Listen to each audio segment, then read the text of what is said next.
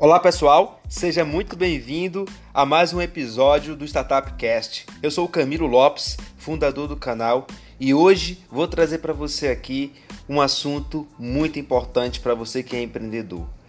Pague para aprender. Bom, é muito comum a gente que é empreendedor ter aquela ansiedade de começar a faturar no nosso negócio. É muito grande a gente ficar muito ansioso para ver a primeira nota fiscal sendo emitida, o primeiro faturamento. É como uma criança que fica aguardando o final do ano chegar para o Papai Noel trazer o presente. É assim que a gente se sente como empreendedor, quando a gente quer atingir o primeiro faturamento. Bom, eu desde cedo aprendi que se eu quero aprender algo, no início eu teria que pagar para aprender. Isso é uma coisa assim que foi muito natural para mim. Sempre, por exemplo, que eu tive que ter uma educação melhor, eu tive que pagar para ter uma educação melhor. Se eu queria ter acesso a uma aula especial, né, eu tinha que pagar para ter uma aula especial. Então, se eu queria aprender alguma coisa através de livros, eu tinha que comprar o livro. Então, eu sempre entendi que eu estive sempre pagando para aprender. Isso todo mundo faz e faz tranquilamente né, não tem nenhum tipo de objeção quando você vai em uma livraria, por exemplo, e compra um livro para você poder aprender sobre determinado assunto. Mas normalmente esse cenário muda quando a gente vai para o empreendedorismo. Quando a gente está empreendendo, a gente tem uma grande dificuldade de aplicar o mesmo conceito que a gente faz desde pequeno dentro dos nossos negócios. Muitos empreendedores, no início, eles não querem pagar para aprender sobre o mercado que ele está querendo entrar. E isso pode custar muito caro, porque você pode construir uma startup, um negócio muito raso, sem estar com muita sem estar muito profundo de conhecimento e uma base muito rasa. Isso, no médio e longo prazo, pode te custar extremamente caro na sua operação, na sua estratégia de negócio. Bom, hoje aqui eu vou falar para você, por exemplo, um cenário meu, te contar uma história aqui, que desde pequeno eu sempre paguei para aprender, como a gente tinha falado. Quando eu tinha 15 anos, eu queria muito, por exemplo, aprender a programar, fazer programas de computador, mexer com computador, ou programar, enfim, eu queria estar envolvido dentro da área de informática, era assim que se falava no passado, tá? Então eu queria estar envolvido com aquilo. Bom, para atingir esse objetivo, eu trabalhava em uma escola que ensinava programação, ensinava é, toda a área de informática, desde a parte de montar um computador, desmontar um computador, né, criar uma conexão de internet ali, passar os cabos, né, era tudo muito mais por cabo do que Wi-Fi como é hoje. Então essa escola ela tinha várias áreas de informática que ela ensinava, vários cursos, né?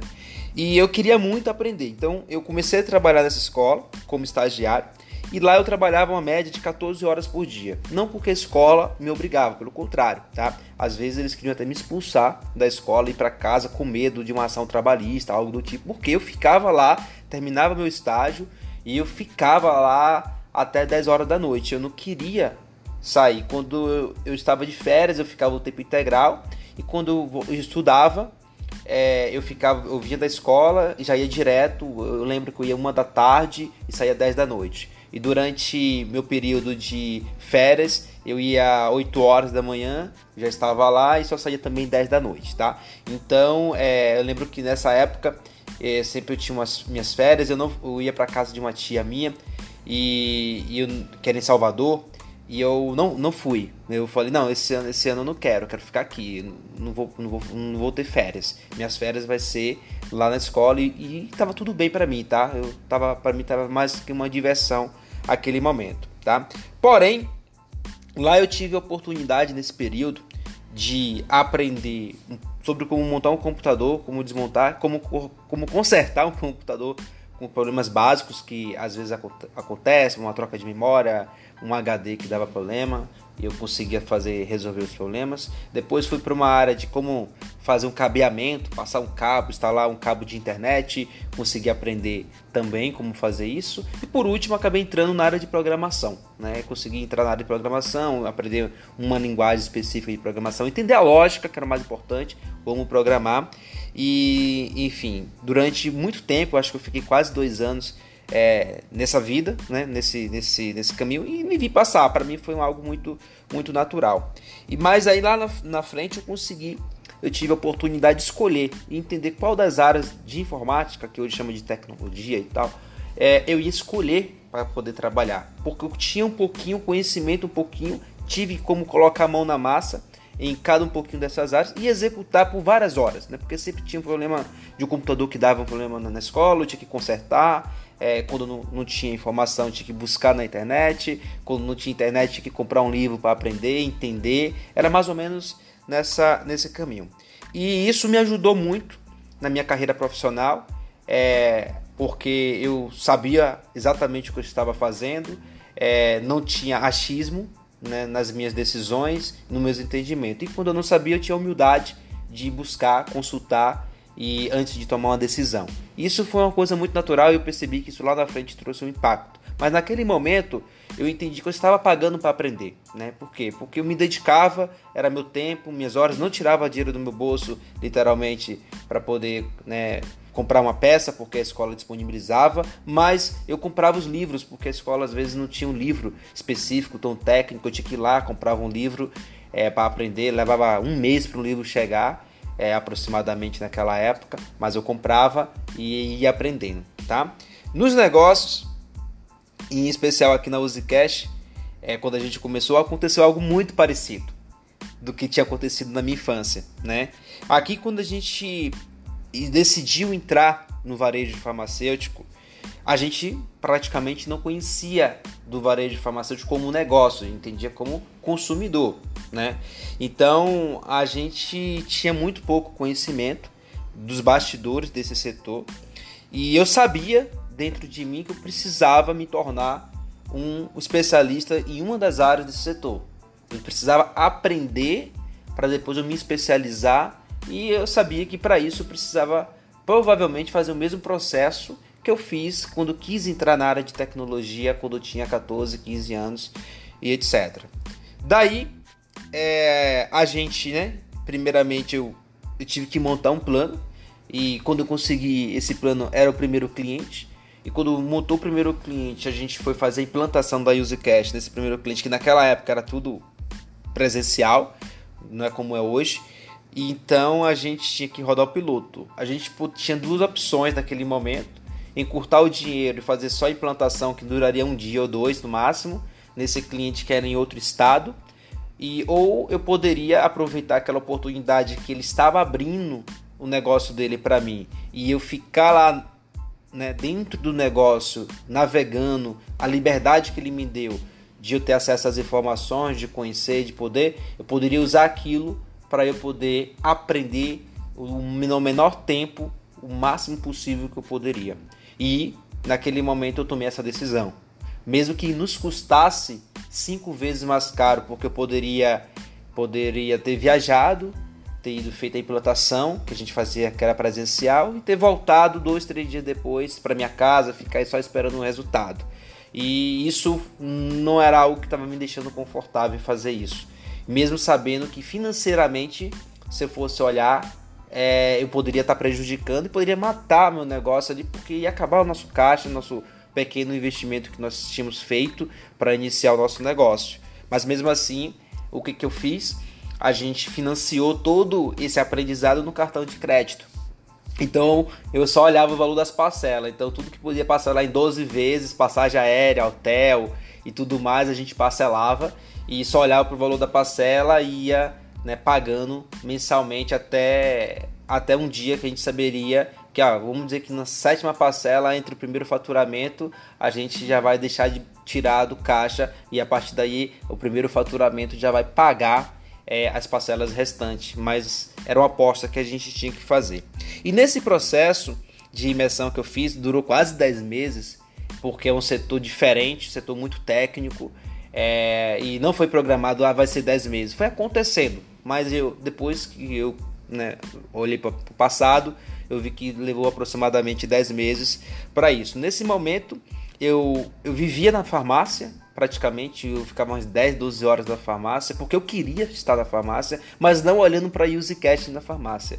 Eu ia para entender como é que era o dia a dia de um gerente de farmácia, como era o dia a dia de um balconista de farmácia, né, como é que trocava os turnos, né, o que, como é que eles faziam para vender os produtos, como é que eles atendiam os clientes, né, exatamente como eles eram cobrados, como é que eles acompanhavam né, as metas, as campanhas que existiam. E aí eu olhava para uma loja que faturava um milhão e meio e olhava como era a rotina dela, como, como era o perfil de cliente que aquela loja tinha, ia para uma loja de 300 mil.